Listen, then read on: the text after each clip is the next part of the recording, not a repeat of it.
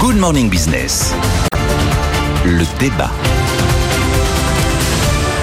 Et quand Jean-Marc Daniel, on lui a donné le sujet d'aujourd'hui, il nous a dit c'est de la provocation. Oui, c'est ça. Ben oui, parce qu'on voulait faire quand même le C'est pour le bilan. garder éveillé. Le bilan de l'État actionnaire, puisqu'on a le privilège à 8h15 d'avoir le patron hein, de l'APE, Alexis euh, Zagen-Weber. Ça fait 10 ans, en fait, qu'aux côtés d'Emmanuel Macron, la vérité, c'est qu'il qu'il commandes de la politique industrielle de l'État actionnaire. Et évidemment, ça ne plaît pas à Jean-Marc Daniel, Nicolas. Ah, cette fameuse question, l'État est-il un bon actionnaire? On l'a posée assez souvent. Alors je me suis dit que j'allais essayer de l'aborder un petit peu différemment. Je vous apporte deux, deux éléments de réponse et une conclusion. Premier élément de réponse, non, l'État n'est pas un bon actionnaire. Ah. J'ai- euh, Votre micro, Jean-Marc. la, Restons-en là. La SNCF se passerait bien d'avoir un État qui lui impose, au nom de l'aménagement du territoire, d'ouvrir, voire de rouvrir des lignes qui perdent de l'argent. Elle se passerait bien, au nom euh, du patriotisme économique, d'avoir un État qui lui impose à acheter des trains à Alstom, peu importe combien ils coûtent. Euh, L'État, effectivement, non, il n'a pas vocation à gérer les centres commerciaux. Et là, je pense à ADP, qui en théorie devait le privatiser. Je pense que EDF, et le nouveau patron l'a suffisamment dit, on veut être une entreprise marchande. On veut, on, on veut pas être un acteur social de préservation du pouvoir d'achat, parce que c'est un peu ça quand même ce qui s'est passé. Euh, je ne sais pas où en serait la- l'alliance Renault-Nissan si l'État, et en l'occurrence à l'époque Emmanuel Macron ne s'en était pas mêlé. Je pense que Suez et Veolia se seraient bien passé de l'activisme de Bercy en octobre 2020 quand ils ont organisé leur rapprochement, parce que voilà, bah, l'État était actionnaire d'Engie, donc il a, il a intervenu là où il n'avait pas à intervenir. Euh, il y a combien d'entreprises tenues par l'État qui se sont vues parfois imposer de verser des dividendes, même quand l'année s'était mal passée? Non, l'État n'est pas un bon actionnaire. Après, deuxième élément de réponse, oui, l'État peut être utile parfois. Je pense que sa présence dans l'énergie et la défense, c'est pas ultra choquant. Compte tenu là, du virage politique 100% nucléaire qu'on vient de prendre, je pense pas qu'on puisse faire tout avec effectivement des fonds privés. Ça, ça- ça risquerait d'être un peu difficile. Euh, quand euh, l'APE possède, l'agence des participations de l'État possède 10, 15% d'une entreprise, moi j'appelle pas ça une entreprise publique. Ouais. Et je me dis que dans ces entreprises, on voit cet actionnaire comme un acteur plutôt stable dans Oui, le tour de table, ce qui Ouais. quelquefois peut quand même Utile, être ouais. pas totalement inutile. Après, est-ce qu'on doit dénoncer systématiquement l'action de l'État auprès des entreprises? Le jour où l'État est intervenu euh, autour de PSA, je suis pas sûr que ce soit une erreur de politique économique totale. Ouais, parce que ça sou- ouais, parce que maintenant, Stellantis va très bien Franchement, euh, ça émeut peut-être personne, mais euh, Arcelor, Lafarge, Alcatel et Silor Technip, c'est quand même pas des super grandes fiertés nationales, ces histoires-là. hein. Et voilà, si l'État avait joué un rôle à certains moments, ça peut être utile.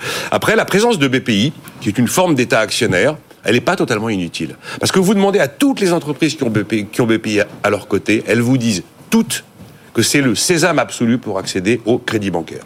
Alors l'élément de conclusion, c'est que je pense que l'État a vraiment vocation à s'effacer lorsque sa présence n'a aucun sens.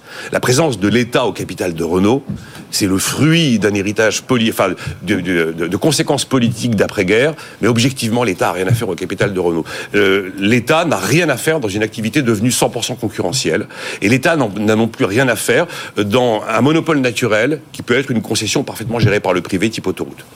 Alors, Jean-Marc. Donc c'est pas blanc ou noir. hein. Euh, c'est un peu noir quand même dans l'esprit de Jean-Marc. Dans l'esprit de Jean-Marc, je pense que c'est Ah non, mais Oui, d'autant plus que j'ai pas besoin de multiplier les arguments. Le Nicolas vient de dire, l'État n'a rien à faire quand c'est un secteur concurrentiel évacué. L'État n'a rien à faire dans les monopoles naturels où on peut générer des mécanismes de concurrence par allocation. Donc il reste plus rien. Donc l'État n'a rien à faire nulle part. Donc il faut sortir l'État de, euh, de l'activité économique. Chacun son métier et les vaches seront bien gardées. Mais enfin néanmoins j'ai quand même essayé de trouver un argument. Donc je suis allé voir dans le sur le site de l'APE euh, le dernier rapport et quelle était l'argumentation qui était mise en avant par euh, les gestionnaires de l'APE et la ministre de tutelle Bruno Le Maire pour justifier la gestion de l'APE, qui n'est pas la seule institution à gérer. Effectivement, euh, Nicolas a parlé de la BPI, il y a la Caisse des dépôts, Oui, la BPI et l'APE qui sont les trois euh, éléments, les trois entités qui servent à gérer les participations de l'État dans l'économie. Alors, la formule de Bruno Le Maire pour justifier la présence de l'État, c'est la suivante. L'État actionnaire est un maillon essentiel de l'industrie verte. C'est ça, ils sont là pour décarboner l'industrie. Non mais on peut pas Il mettre vert accompagne- partout pour tout justifier. Il accompagne les entreprises dans leur transformation stratégique et favorise l'installation de projets innovants au service d'une économie bas carbone. C'est leur nouveau truc. Ça fait très Oui. élément de langage. Hein. Ça C'est fait la très élément de nouveauté. Mais ça marche pas pour toutes les participations de l'État. Ah ben j'ai regardé, il y a 85 participations de l'État, notamment il y a le casino d'Aix-les-Bains. J'aimerais savoir quelle est l'action de bas carbone mise en place par le casino d'Aix-les par le casino d'Aix-les-Bains. Vous allez recevoir le directeur de l'APE. Je, Oui. je ne veux pas orienter votre On lui- entretien. Mais je- mais bah, lui J'espère demander- j'espère qu'il viendra quand même, parce que s'il nous écoute, Alexis Zagen Weber, à 7h18, euh, il, il- il risque de faire demi-tour. à.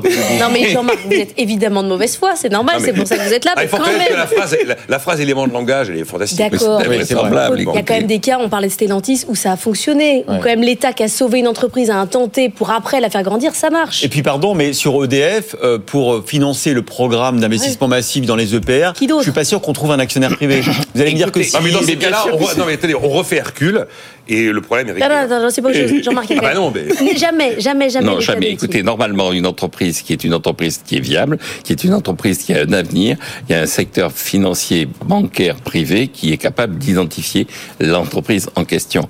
Vous avez d'ailleurs en ce moment, euh, alors c'est un mauvais, c'est une mauvaise référence, je suis d'accord, mais Madame Mélanie, dans sa présentation de ses vœux et dans la conférence de presse qu'elle a faite à cette occasion, a dit que elle s'inscrivait dans la logique, qui était la logique européenne, où l'État n'avait pas vocation à être actionnaire et qu'elle allait privatiser les chemins de fer et la poste.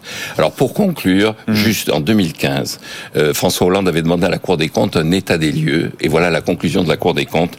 L'État a naturellement tendance à privilégier un rendement à court terme de ses Oui. participations au détriment des intérêts de long terme des entreprises et même de ses intérêts propres. Donc l'État Ça sera le mot de la fin. actionnaire Écoutez, le mot de la fin quand même, que je ne sais pas si, si l'État n'avait pas été dans Aérospatial, je ne sais pas si on aurait Airbus aujourd'hui.